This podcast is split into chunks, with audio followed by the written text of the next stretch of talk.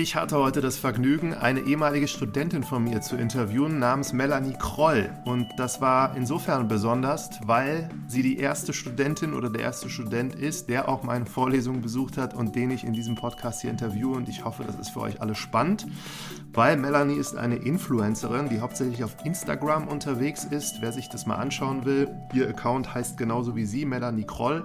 Und ähm, ich habe sie gefragt, wie Influencer-Marketing funktioniert und auch aus der Perspektive eines Startups, wie man auf Influencerinnen und Influencer zugehen kann und sie für eine Kooperation auch gewinnt. Ich habe auf jeden Fall das Gefühl, mehr über Influencer-Marketing gelernt zu haben und vor allem war ich beeindruckt, wie viel Fleiß, Kreativität und unternehmerisches Verständnis dahinter steckt, damit es wie im Fall von Melanie echt gut funktioniert. Melanie hat eine große Begeisterung schon immer gehabt für dieses Thema Gründen und Entrepreneurship und sagte auch nochmal, falls es Startups gibt, die das hören, die eventuell vorhaben, ihren Content erstellen zu lassen, dann hätte sie genügend Selbstvertrauen und auch Lust, das gegebenenfalls zu übernehmen. Also falls ihr ein Instagram Instagram-Account habt und diesen ausbauen wollt und gegebenenfalls denkt, dass sie euch helfen kann, könnt ihr euch direkt an sie wenden.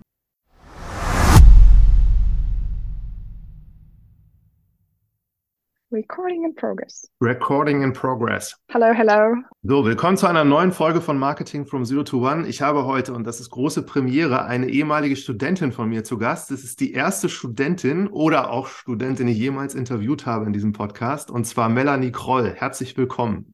Yay! Vielen, vielen Dank, Martin. Ich freue mich sehr, hier zu sein. Ich freue mich sehr, ein bisschen was über mich erzählen zu können und hoffentlich auch einigen ähm, da draußen helfen zu können. Ja, total toll. Ist eigentlich eine Schande als Professor, dass man ständig Gründer interviewt, die man aber niemals irgendwie begleitet hat, außer dass man ihnen natürlich geholfen hat. Und du hast ja vor ein paar Jahren noch ähm, zumindest meine Vorlesung besucht. Und daher ist das jetzt eine besondere Ehre, und auch Chance, mal mit dir sprechen zu dürfen. Als äh, jemanden, der sehr viele Followerinnen und Follower auf Instagram hat, auf TikTok und eine Influencerin ist und dazu noch in Barcelona lebst. Aber am besten, du schreibst selber noch mal so ganz kurz, wie du dich selber darstellen würdest und wer du so bist. Ja, also tatsächlich waren deine Vorlesungen die einzigen auch, die ich wirklich mit Herzblut sehr gerne verfolgt und besucht habe.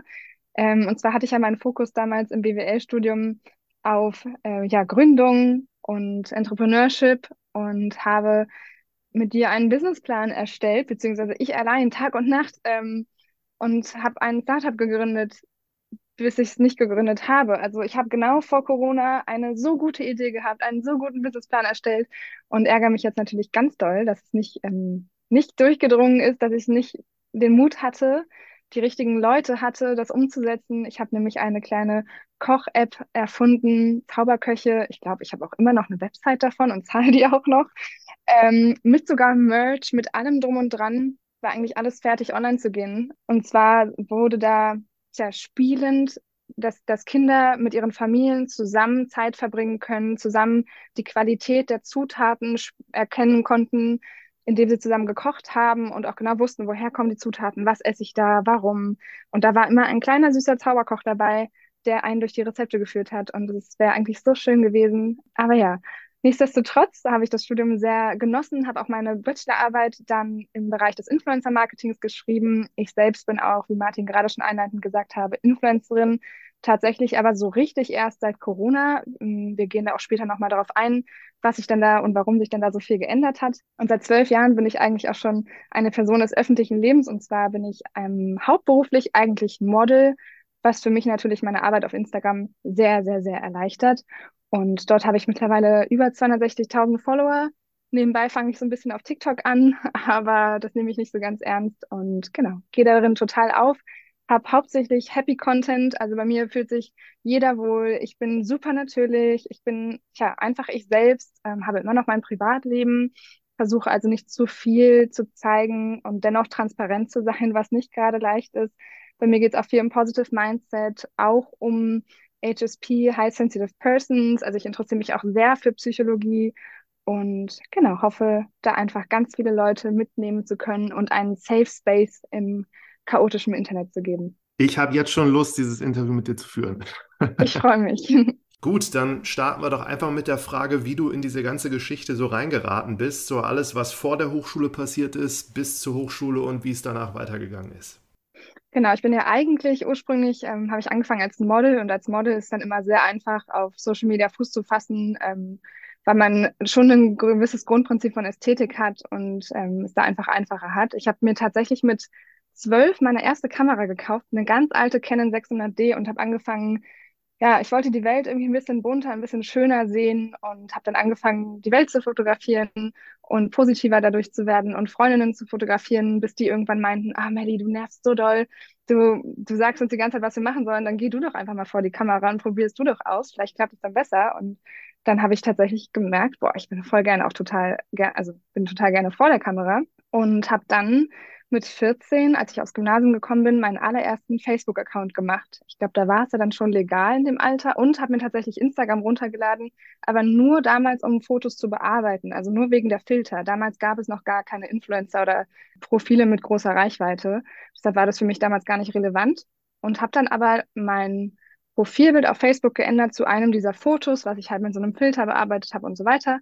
Und das ging dann auf einmal viral. Und ich wusste damals nicht, was ist Viralität eigentlich. Und habe dann gemerkt, okay, dieses Foto von mir wird repostet, Leute kommentieren.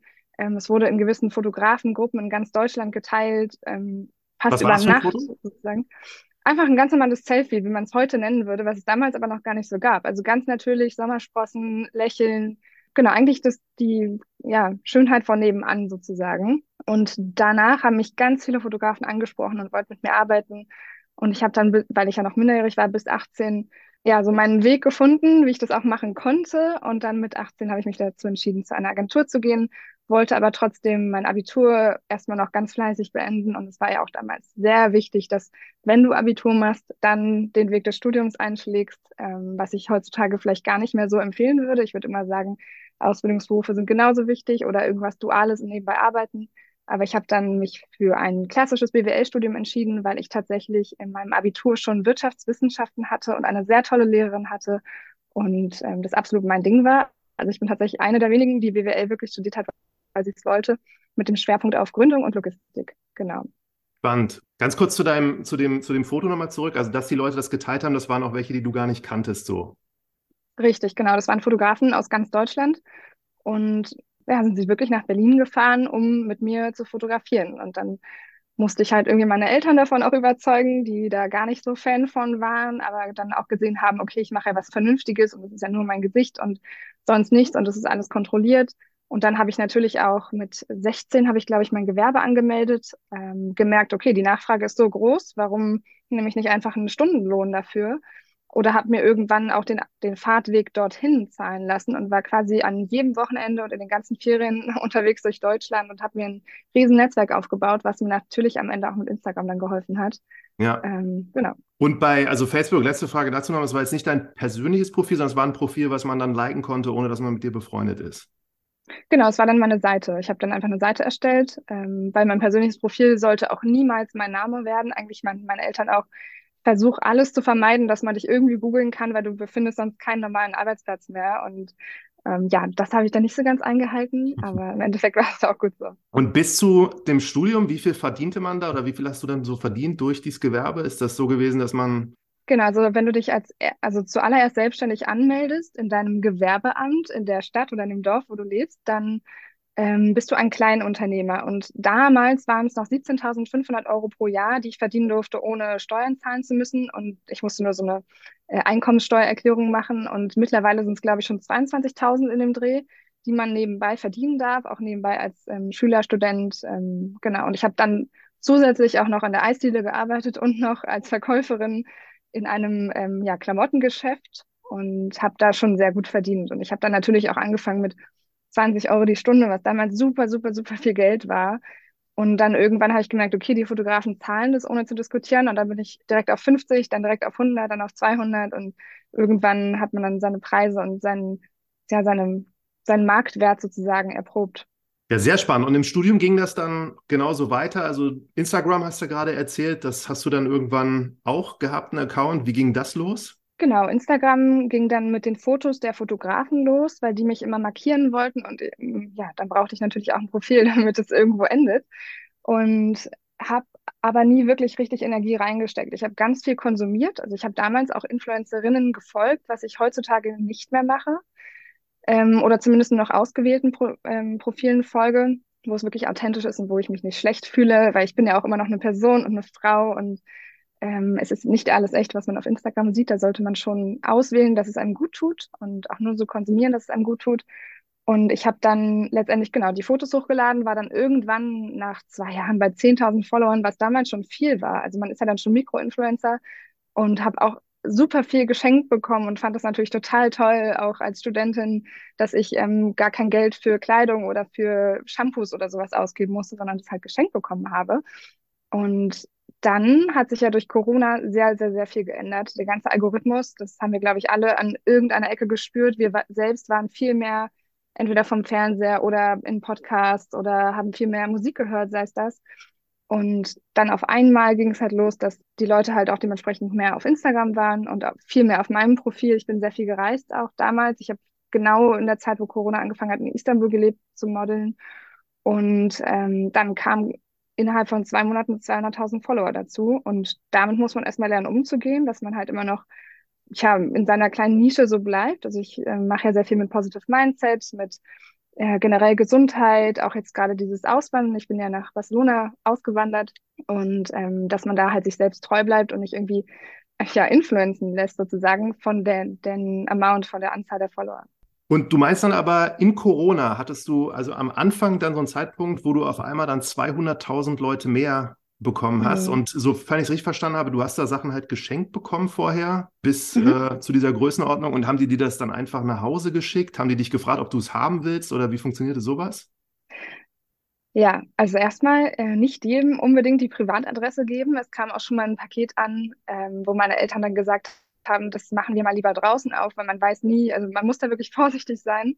Und ich habe dann angefangen, ein Postfach zu haben bei der Deutschen Post, DHL, genau, so dass es ein bisschen anonymer war. Jetzt heutzutage kommt gar nichts mehr privat an, das nimmt alles meine Agentur entgegen für mich. Ähm, ja, und so fängt es an. Hast du da, also das ist dann von Klamotten über Parfüm oder alles Mögliche, was die Leute dann so, und haben die dir dann gesagt, es wäre toll, wenn du das teilst oder wie funktioniert dieses Spiel? Ja, genau. Im Endeffekt schreiben die einen an auf Instagram und fragen, hey, äh, wir sind ein neues Startup, hast du vielleicht Interesse, unser Produkt zu testen? Und dann ist es natürlich kostenlos. Also dann testen sie das, aber dementsprechend haben sie auch keine Erwartung an mich, außer dass ich vielleicht Feedback gebe, dass mir das Produkt gefällt oder dass ich davon zum Beispiel Ausschlag bekommen habe, was ja auch total interessant für, den, ähm, für die Firma ist, wenn sie dann darauf eingehen und dann das Produkt vielleicht noch verbessern können. Und ja, dementsprechend musste ich nichts posten. Ich habe natürlich in meiner Story gerne empfohlen, aber dann, sobald ich gemerkt habe, okay, ich habe jetzt hier eine gewisse Verantwortung auch, mir folgen so viele Menschen, die vielleicht, tja, oder definitiv meinem Urteil vertrauen, ähm, habe ich das dann wirklich ganz, ganz, ganz doll eingeschränkt und ja, man muss auch wirklich aufpassen, was man da empfiehlt. Kannst du dich noch an so diese erste Empfehlung erinnern, die du gemacht hast, so von einem Produkt, was du bekommen hast? Ich glaube tatsächlich, das war vor sieben Jahren meine Sonnencreme weil mich immer gestört habe und ich arbeite bis heute auch noch mit dieser Marke zusammen, dass ich davon Ausschlag bekommen habe oder unreine Haut oder meine Augen gebrannt haben. Und Sonnencreme ist so wichtig. Und ähm, die hat mir mein Hautarzt damals tatsächlich empfohlen. Und ja, bis heute benutze ich die und empfehle die immer noch. Vor allem bei erstmal Freunde, Familie und dann später auch auf Instagram. Ja. Ja, und dann, also dieser Sprung zu diesen wirklich vielen, vielen Followern, die dazu kamen, hast du da eine Erklärung für, was das für Posts waren oder ob das jetzt wirklich nur daran lag, dass die Leute Zeit hatten und im Internet bei Instagram irgendwie gesucht haben oder was auch immer getan haben? Ich denke tatsächlich, dass der Algorithmus sehr, sehr, sehr viel damit zu tun hatte. Also dass wirklich dadurch, dass die Leute es mehr konsumiert haben, mehr aktiver waren und dadurch die Beiträge viel viraler gegangen sind. Und warum bei mir ausgerechnet? Ich denke, weil ich wirklich so natürlich geblieben bin, ohne Make-up, ohne Bearbeitung, ohne Filter, dass das einfach mal was Erfrischendes war für die Leute, was Echtes zu sehen. Ähm, und nicht nur die ganzen Profile, wo das halt leider nicht mehr der Fall ist. Ähm, da, wo man gar nicht mehr unterscheiden kann, ist es jetzt, also das könnte jetzt 50 Mal das gleiche Profil sein, weil es sieht eins zu eins genau gleich aus. Und ich habe einfach immer mein Ding gemacht. Ähm, natürlich am Anfang auch weniger erfolgreich, aber man muss wirklich wachsen mit der Community. Man muss sich wirklich jahrelang Zeit nehmen, um das authentisch aufzubauen und das auch zu pflegen, ja. Hm. Wie würdest du deinen Account beschreiben im Vergleich zu anderen? Kann man das irgendwie tun? Ui, das ist eine sehr gute Frage. Ähm, ich versuche eigentlich immer ich zu bleiben. Also mit allem, was ich mache, sei es als professionelles Model seit mittlerweile auch schon fast zwölf Jahren oder als Influencerin, ich bin immer noch ich. Ich bin die Person, die Blumen mag, die gerne an der frischen Luft ist, die angefangen hat, Yoga zu machen, ähm, die super glücklich ist und manchmal auch traurig. Und ich versuche einfach immer alles zu zeigen, wie es halt ist, aber trotzdem in erster Linie meine Privatsphäre privat zu halten, also dass man genau abgrenzt, was man auch von sich teilt und was nicht. Und ja, man sieht auch in meinem Content, dass ich so ein bisschen zwischen den Stühlen stehe. Ich sage immer Model und Influencerin in einem Satz, aber das sind zwei unterschiedliche Dinge und wenn ich ein Casting habe als Model, dann gucken die Leute natürlich auf mein Profil und was sehen sie an der Influencerin. Ähm, und das finden die natürlich vielleicht nicht so toll, weil ich jetzt nicht so viele Model-Fotos poste. Und andersrum dann genauso, wenn ich dann halt ähm, ja in der Kundenakquise für neue potenzielle Kunden bin, ähm, im Influencer-Marketing, die dann auf mein Profil gehen und nur Modelfotos sehen, denken sie, hm, diese Person redet ja gar nicht mit der Community und ist gar nicht so offen. Also genau, dieser Mischmasch ist sehr, sehr schwer da zu finden. Mhm. Ähm, aber ich versuche es halt genau so rüberzubringen. Ja, mal so zu deinem Alltag, dass man sich das mal vorstellen kann. Das gehört ja einiges dazu, vermute ich. Ne? Und das ist jetzt nicht so, dass man diese Bilder sieht und dass die so innerhalb von zehn Minuten entstehen, sondern da gehört dann, glaube ich, auch viel Vorbereitung. Kannst du mal so erzählen, wie das so ist und wie du das alles so organisierst und machst? Ja, sehr gerne. Ich finde es auch sehr wichtig, ähm, vielleicht mal zu hören, was Influencerinnen sonst so hinter den Kulissen treiben, weil man sieht sonst nur das fertige Produkt und denkt sich, wow, warum zahlen wir Influencern so viel Geld für im Endeffekt 15 Sekunden in der Story oder für einen Post, den man ja ganz schnell nebenbei machen könnte, aber tatsächlich müssen wir Verträge lesen. Wir sind jeden Tag 24/7 mit unseren Agenturen in Verbindung. Also die äh, Makro-Influencer haben eigentlich immer eine Social-Media-Agentur, die helfen kann.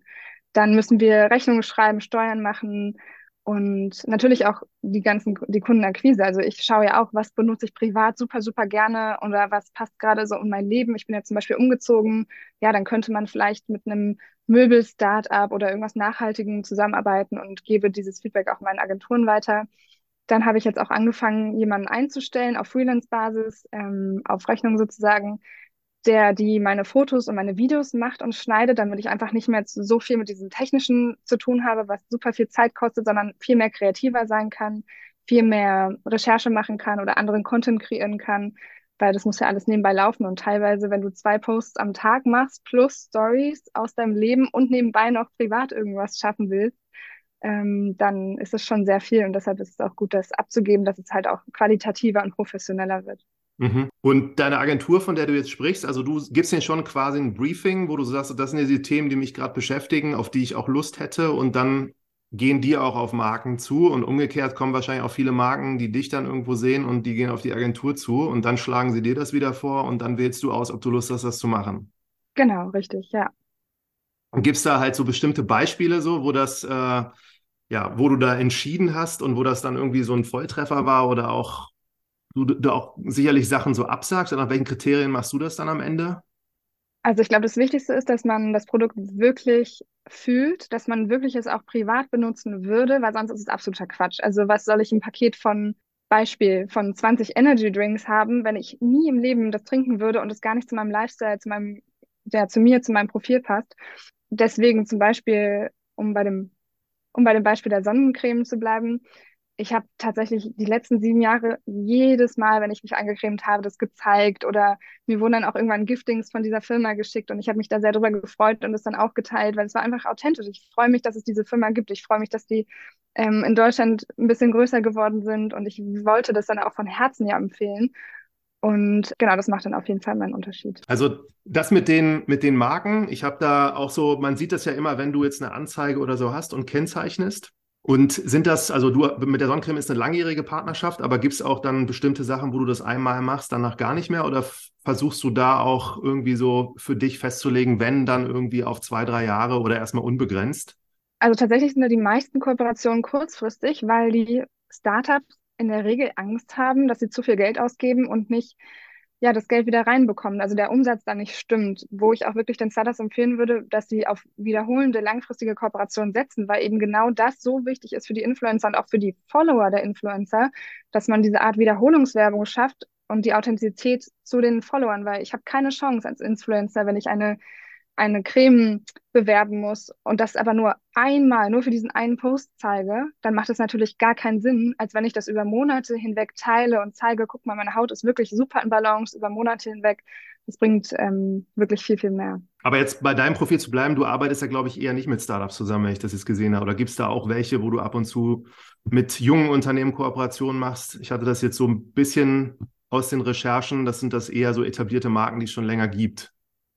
Ähm, genau, also die langfristigen Kooperationen sind Marken, die es schon länger im Markt gibt, aber ich interessiere mich natürlich privat sehr, sehr für Startups und wenn zum Beispiel war jetzt letztens ein junges Frauen-Startup von zwei Mädels in meinem Alter, die in Hamburg ein ja gegründet haben und zwar ging es da um Haarclips und ich habe gesagt, hey, ich finde eure Story so toll, ich will euch gerne von mir aus unterstützen und habe das einfach for free gemacht und dann auch im Barter-Deal. Also dann bekommt man halt ein Paket nach Hause ähm, finde das Produkt natürlich auch gut, sonst hätte ich das ja auch nicht, ähm, dem nicht eingewilligt und ähm, unterstütze ihn auch so gerne. Also was mich nochmal interessieren würde, wäre also, wie die Zusammenarbeit zwischen dir und den Agenturen und so funktioniert. Kannst du das mal beschreiben?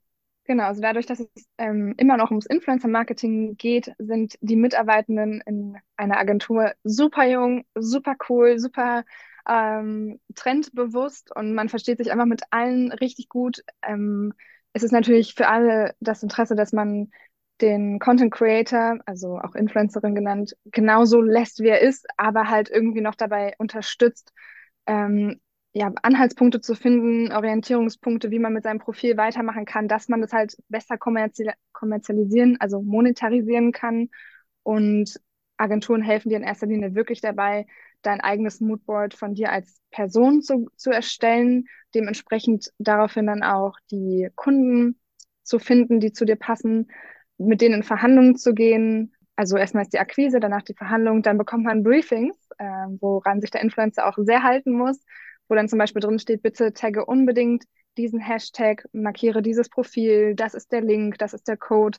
Das sind ja alles auch Erfolgsparameter, ähm, die man am Ende dann bemessen kann.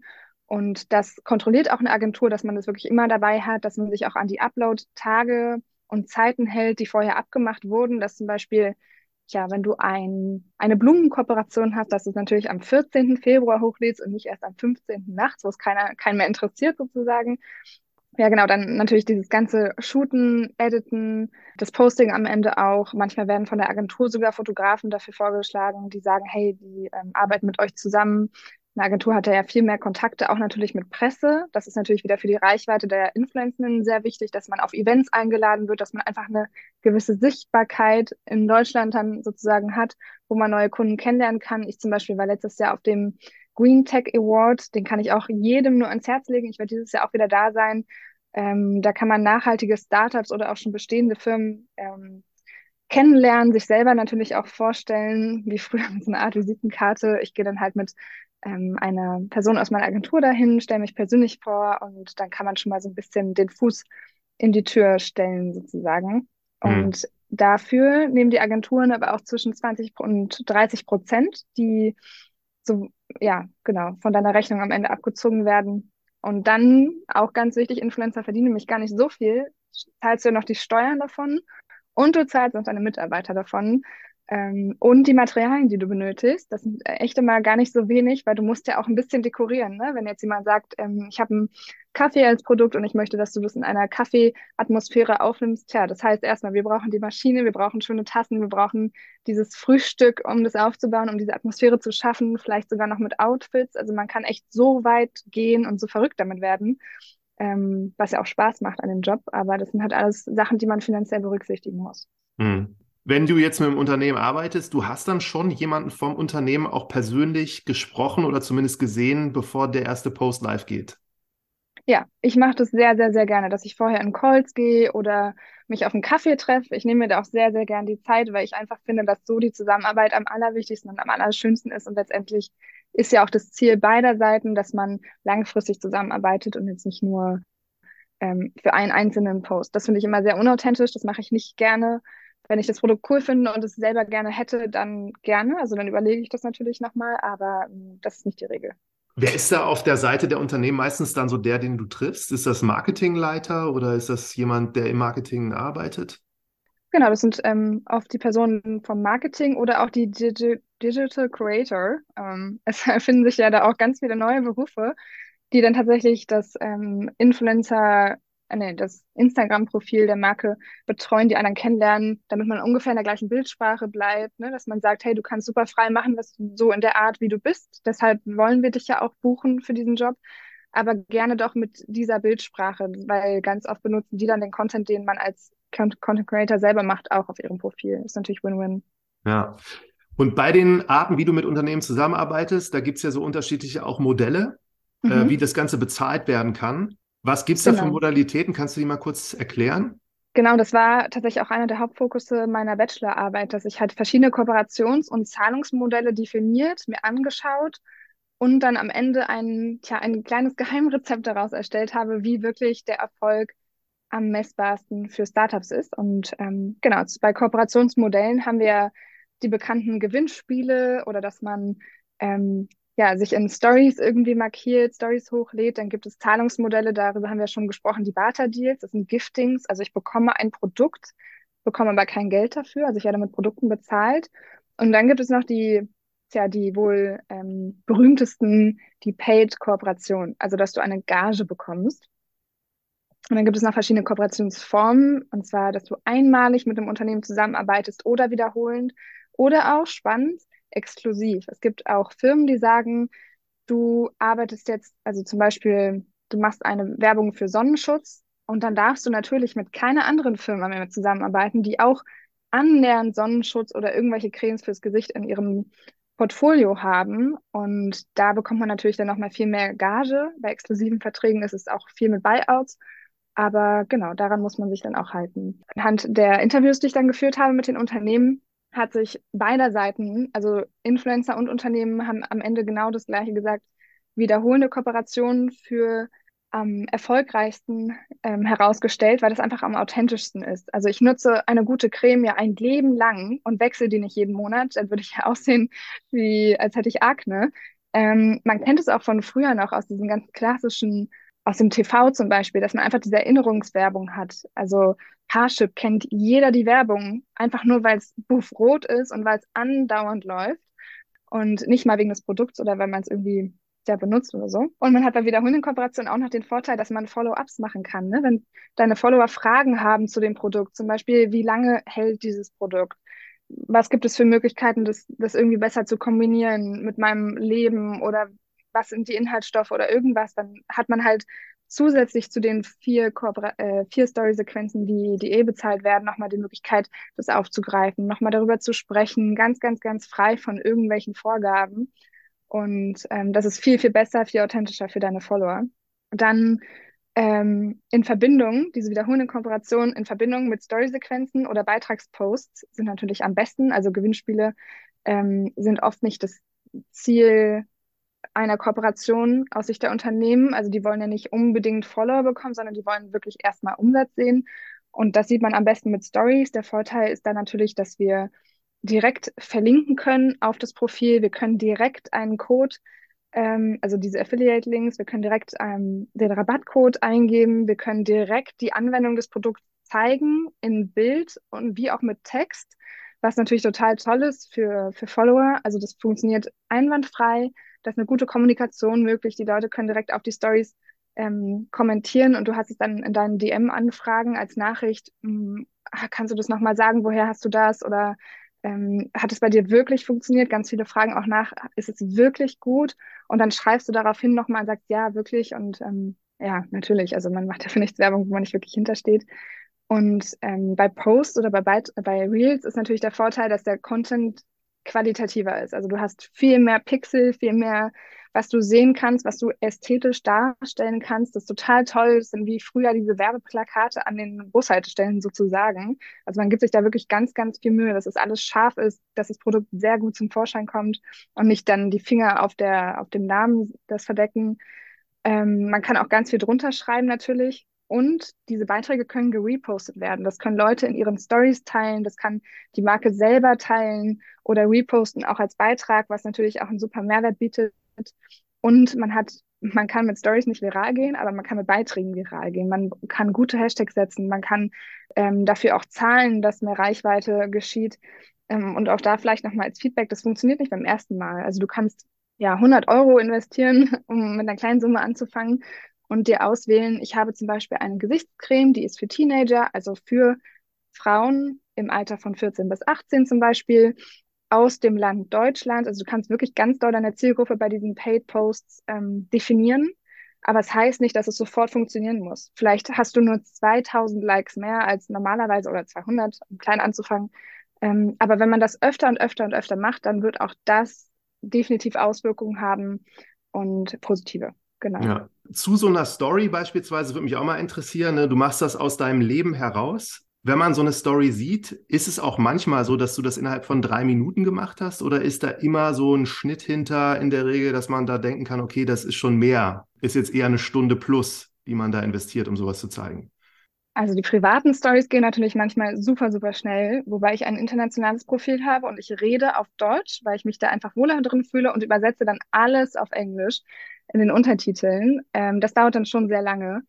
Aber das geht in der, also es geht viel schneller. Da ist dann ungefähr eine Minute dran. Man kann mittlerweile auch schon bis zu einer Minute Sprache aufnehmen, also eine Story-Sequenz bis zu 60 Sekunden, was sehr, sehr viel ist und was auch nicht so viel bringt, weil die meisten klicken ja ganz schnell weiter.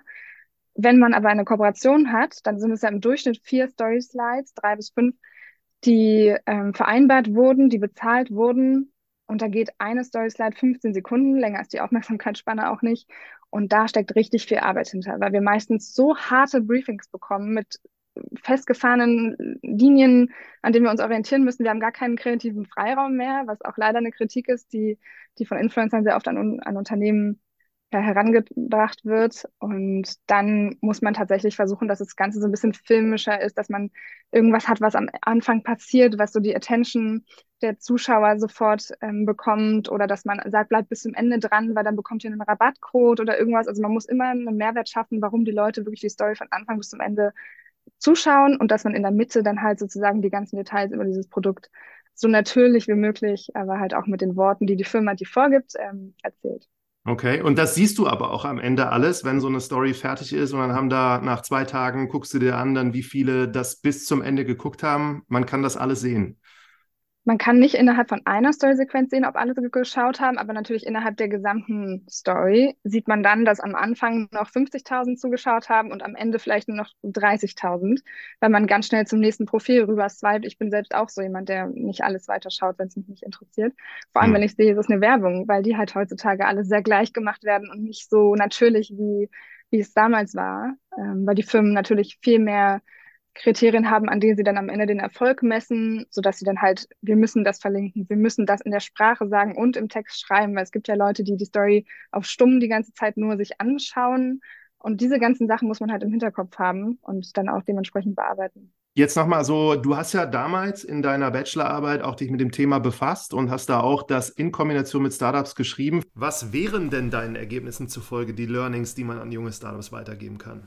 Genau, also erstmal, ich habe meine Bachelorarbeit zum Thema der Einfluss von Influencer-Marketing auf den Erfolg von Startups in Deutschland an, an Beispiel von Instagram geschrieben und habe dazu 38 Unternehmen ähm, interviewt, Startups wohl bemerkt. Und dann interessiert mich auch immer noch die andere Seite, deshalb habe ich gleichzeitig auch noch ähm, 14 Influencerinnen interviewt, um von der anderen Seite so ein bisschen dieses Erfolgsrezept, was macht denn jetzt wirklich ähm, Instagram-Marketing erfolgreich herauszufinden. Also ich würde Startups immer erstmal raten, warum überhaupt Social Media? Wir wissen, dass wir bis 2026 1,5 Milliarden Nutzer haben werden auf der Plattform Instagram und es ist einer der größten Netzwerke, wo wir die meisten, die, die Zielgruppe am genauesten ansprechen können. Und ich habe auch in der Umfrage herausgefunden, dass Offline-Marketing gar nicht mehr so viel genutzt wird. Also zum Beispiel auch ganz interessant, Gucci ist ja eine sehr, sehr, sehr, sehr, sehr große Marke. 70 Prozent des Marketingbudgets von Gucci geht alleine in TikTok. Und das ist schon verrückt, wenn man so Zahlen hört, ähm, aber natürlich auch absolut gerechtfertigt, weil damit ja auch dann der Umsatz generiert wird. Ja. Ähm, auf jeden Fall haben wir ganz klar einen Wandel zum digitalen Marketing. Genau, ich würde jetzt einfach so ein bisschen erzählen, wie ich als Startup vorgehen würde. Und zwar ist das zuerst ja die Auswahl des Influencenden, der Influencerin.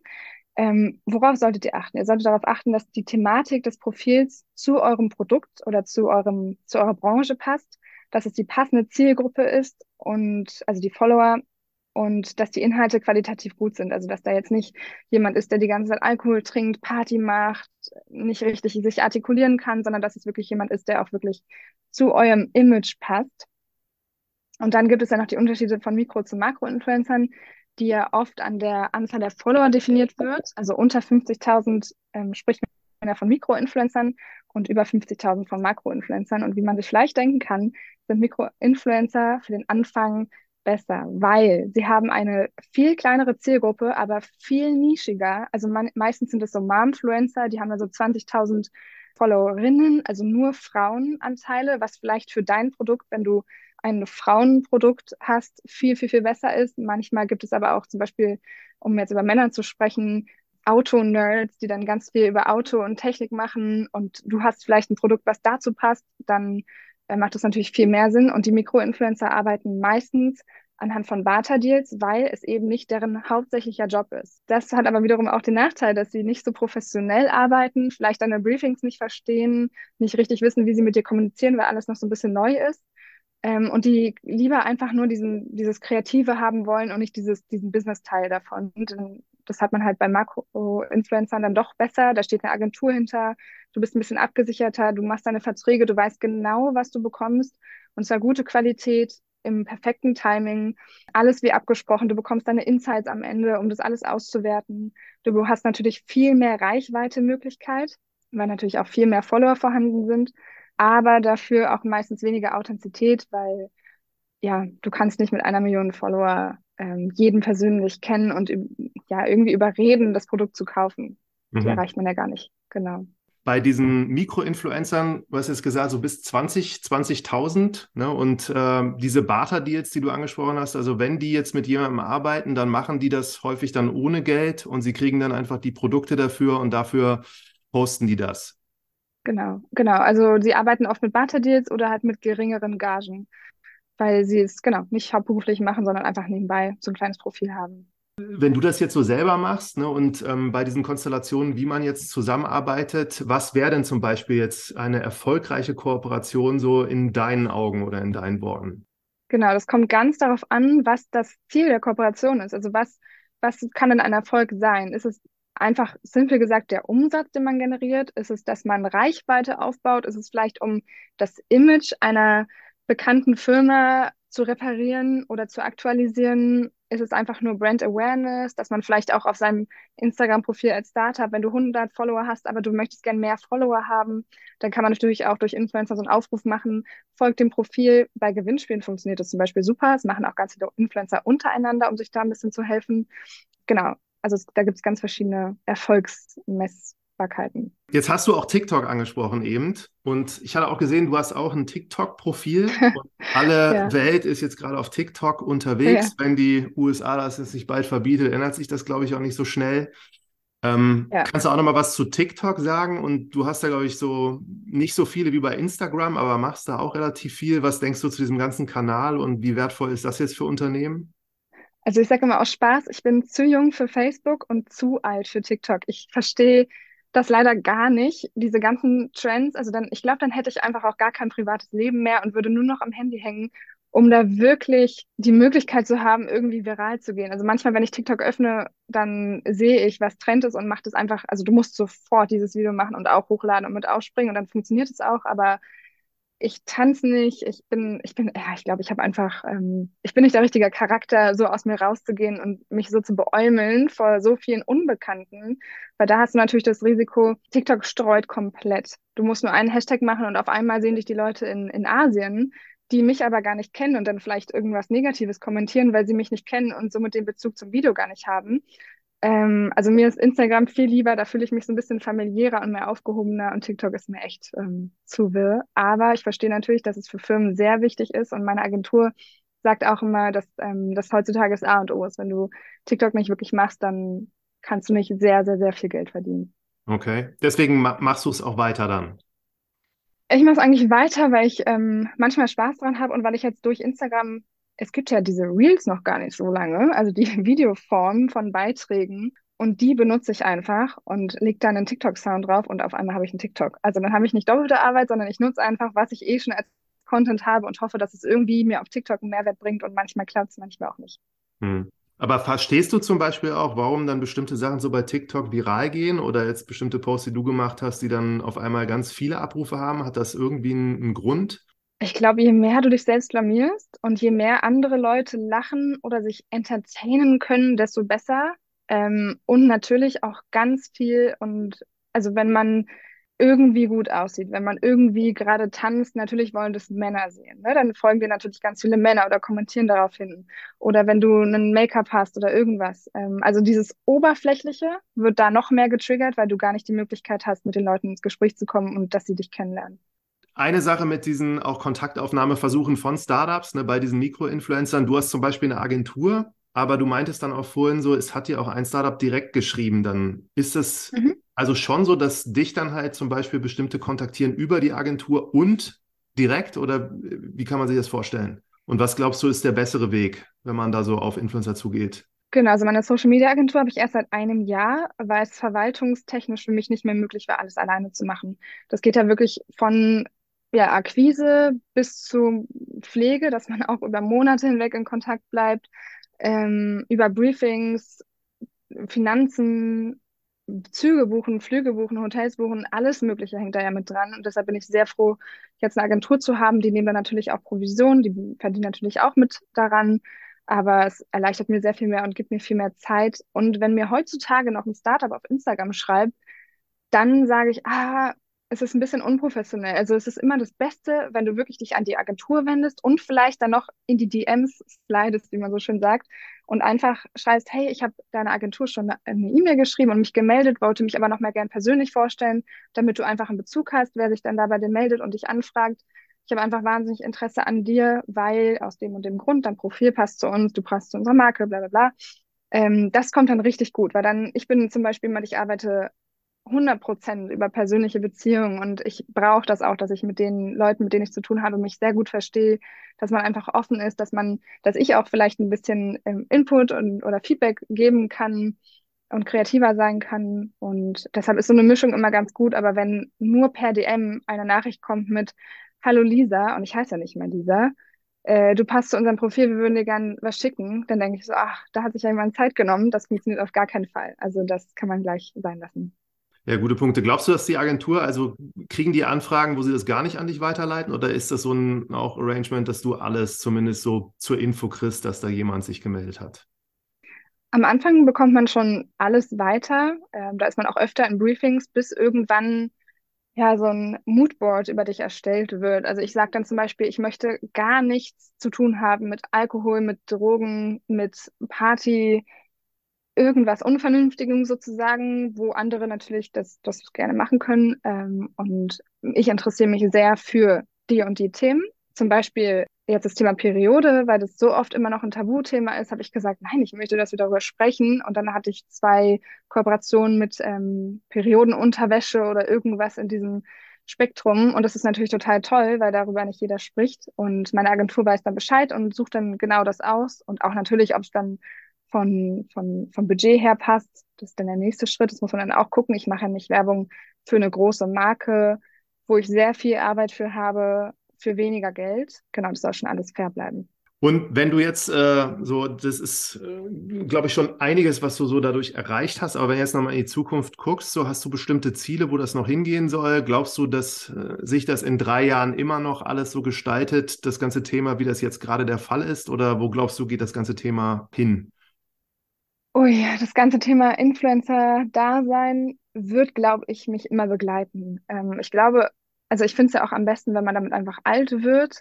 Ich folge ja auch den wenigen Influencern, denen ich folge, schon seit ich Teenager bin und die sind mittlerweile Eltern, haben geheiratet, haben ihre eigenen Startups gegründet, was ich wahnsinnig spannend finde, dieses ganze Female Empowerment sowieso. Und ich glaube deshalb, dass es absolut machbar und realistisch ist, das immer weiterlaufen zu lassen. Es gibt ja auch Influencerinnen, die schon 80 sind und die total ähm, erfolgreich auf TikTok sind und sowas. Also ich glaube, das wird auf jeden Fall uns weiter begleiten. Marketingtechnisch sowieso immer wichtiger und ich weiß, da muss ich auch noch mit TikTok dranbleiben. Das wird die Challenge sein. Vielleicht auch einfach nochmal so ein Videoschneidekurs oder irgendwas. Und ansonsten für mich persönlich steht jetzt erstmal meine Karriere noch im Vordergrund. Ich möchte sehr gerne weiter als Model arbeiten, nochmal ins Ausland gehen, ich möchte dann später, wenn, wenn ich eine Familie gründe, sehr gerne ja auch mehr von zu Hause arbeiten. Das klingt vielleicht doof, aber ich bin so viel unterwegs, dass ich mich sehr freue, wenn ich auch mal zu Hause sein kann.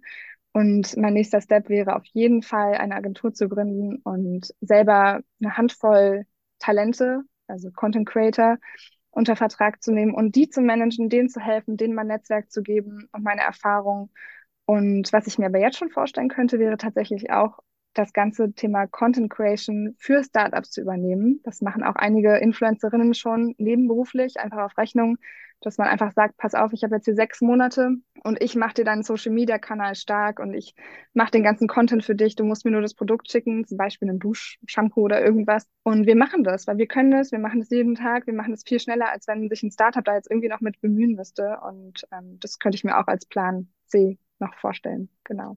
Ja, und das, also du würdest dir so einen richtigen Account dir zutrauen, dann einfach zu machen, mit äh, einfach Inhalten und zu erstellen, ohne dass du jetzt zum Beispiel die ganze Zeit drauf zu sehen bist, sondern du würdest das dann halt. Ja, ja absolut, absolut. Ich finde es sogar besser, weil erstmal ist es ja nicht, also mein Gesicht ist ja meine, ich bin ja meine eigene Marke sozusagen in dem Sinn. Und wenn jetzt jemand eine andere Marke hat und sagt, ich habe jetzt ein Startup für ja, Kinderwagen zum Beispiel, sehr nischig, perfekt, dann weiß ich ja genau, welche Influencer es gibt, weil ich das selber schon so lange konsumiere, kann die ansprechen, kann die ganz anders erreichen, weil ich viele davon natürlich auch persönlich kenne, dann den Content machen. Also ich habe meine ganzen Fotografen hier vor Ort, ich weiß genau, wie man bearbeitet, ich weiß genau, wann die Upload-Zeiten Zeiten sind, ja, wie auch Paid Posts äh, online gehen können am besten. Ja, also da hilft mein Startup schon sehr viel. Okay, und sag noch mal in Kurzworten, wenn du so auf Accounts drauf guckst, ja, die jetzt mhm. nicht durch deine sind, so was zeichnet für dich so einen richtig, richtig guten Account aus? Dass man raufguckt und genau weiß, worum es geht. Dass man beim ersten Blick sofort weiß, ah, alles klar, perfekt. Ähm, es geht um Kaffee oder es geht um Autos oder um Beauty ähm, und auch Reels, dass man tatsächlich per Video Anleitung bekommt, dass man weiß, wofür ist es jetzt gut und dann auch natürlich dieses Me Too, ich fühle mich angesprochen, ähm, dass da einfach Pflege getan wird also in dieses Profil reingetan wird, ähm, ohne andere zu kopieren, ähm, was man ja auch leider sehr, sehr oft sieht. Ja. Hast du so drei Lieblingsaccounts, die du nennen kannst, wo du so sagst, so, da guckst du jetzt drauf, auch vielleicht ein Unternehmen und sagst, das ist richtig gut und trifft alles zu? Ich würde jetzt mal zwei nennen, und zwar einmal tatsächlich ein Influencer-Gründerinnen-Profil und einmal ein, ein, eine Marke, und zwar die Marke ist Istin. Die legen gerade so viel Wert auf Reels mit Erklärungen, auf Stories, auf, also da nimmt man sich quasi ein Produkt und dann erklären die Personen aus der Marketingabteilung, was dieses Produkt jetzt wirklich macht und abhebt von anderen auf dem Markt. Das machen die wirklich sehr gut. Und als Gründerin und Influencerin finde ich ja Kamuschka, äh, witzigerweise eine Namensvetterin, Carmen Kroll heißt sie, total spannend, weil sie es einfach geschafft hat, nebenbei, und da ist echt eigentlich gar nicht mehr so viel Zeit übrig, nicht nur eine Familie zu gründen, sondern sie hat ihr eigenes Magazin wo sie Chefin von ist. Sie hat, ihr Mann hat eine Videoproduktionsfirma und sie haben noch ein, was war das?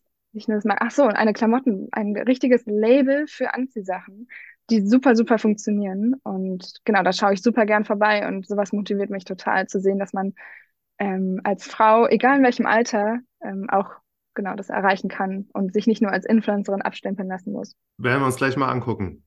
Mhm. Jetzt meintest aber gerade, du willst noch mal ins Ausland gehen. Du lebst ja schon im Ausland. Du bist ja damals nach dem Studium direkt, glaube ich, oder ein bisschen später nach Barcelona oder während des Studiums nach Barcelona, glaube ich, dann auch schon gezogen. Und äh, wenn du jetzt sagst, willst du noch mal ins Ausland gehen, dann außerhalb von Spanien, außerhalb von Deutschland noch mal was ganz anderes. Ja, genau. Also ich bin, ähm, ich hatte das große Glück, eine in, ähm, anwesenheitsfreie Universitätszeit zu erleben, weil wegen Corona im Endeffekt. Und ich habe mit purer Abwesenheit geglänzt ähm, und auch meine Bachelorarbeit und alles von Barcelona aus geschrieben. Einfach weil hier das Wetter besser ist, weil ich hier meine Modeagentur habe, super arbeiten konnte und ich auch dachte, dass es für mich zum Content kreieren, für Marken viel besser ist. Ich habe immer gutes Licht. In Berlin ist es immer dunkel. Ich kann Castings oder Videos nur aufnehmen zwischen 14 und 16 Uhr ja, also das ist total limitiert. Und hier kann ich halt viel fröhlicher und ähm, helleren Content erstellen, was so wichtig ist. Ähm, und genau, wenn es für mich nochmal ins Ausland geht, dann auf jeden Fall ähm, nach Mexiko zum Modeln, da wollte ich gerne mal hin. Amerika vielleicht auch nochmal und also Bali, die Richtung kann ich mir sehr gut auch vorstellen, Asien. Aber ansonsten fühle ich mich jetzt hier zu Hause schon sehr, sehr wohl. Also diese Sachen, die du gesagt hast, allgemein auch gutes Licht, glaube ich, und viel Sonne. Ja, Genau, gute Laune, positiver Vibe und vor allem mehr Lebensqualität, das dieses typische Work-Life-Balance, ne? dass ich halt zum Beispiel hier, ich stehe morgens um acht auf, mache eine Stunde Yoga, ich habe so richtig meine Rituale, ähm, versuche dann immer zu arbeiten bis mittags, esse Mittag, gehe spazieren oder in die Sonne oder treffe mich mit Freunden und sage, okay, ich mache jetzt bis 18 Uhr Feierabend und arbeite ab 18 Uhr wieder. Also man kann ja wirklich alles komplett freigestalten, aber das Leben hier ist tatsächlich schon besser, weil in, in Deutschland ist dann nichts mehr los und man ist nicht so wie hier draußen auf den Straßen an dem Plaza und hat einfach ähm, schöne, wertvolle Gespräche, lernt viele Leute kennen und genießt das Wetter. Ja. Ja, richtig gut.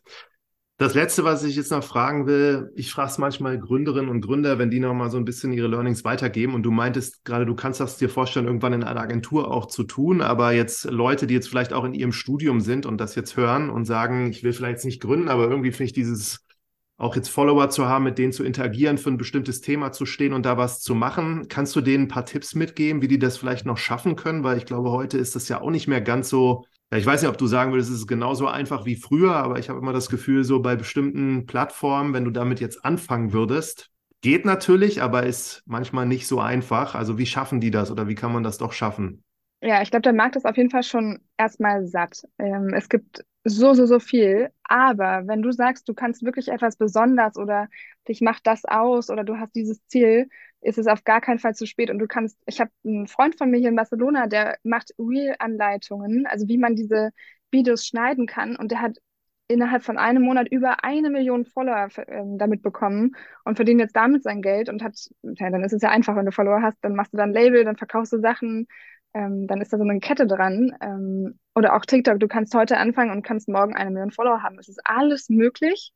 Äh, die Follower, die Leute sind da, aber ich glaube, die Kunst ist es, über Jahre zu halten. Und das ist das Wertvolle, dass man nicht uninteressant wird oder dass man nicht aufgibt oder dass man, ja, dass man einfach authentisch bleibt, sich nicht verstellt und einfach anders ist als die anderen. Das ist super, super wertvoll und ähm, ja, immer natürlich bleiben.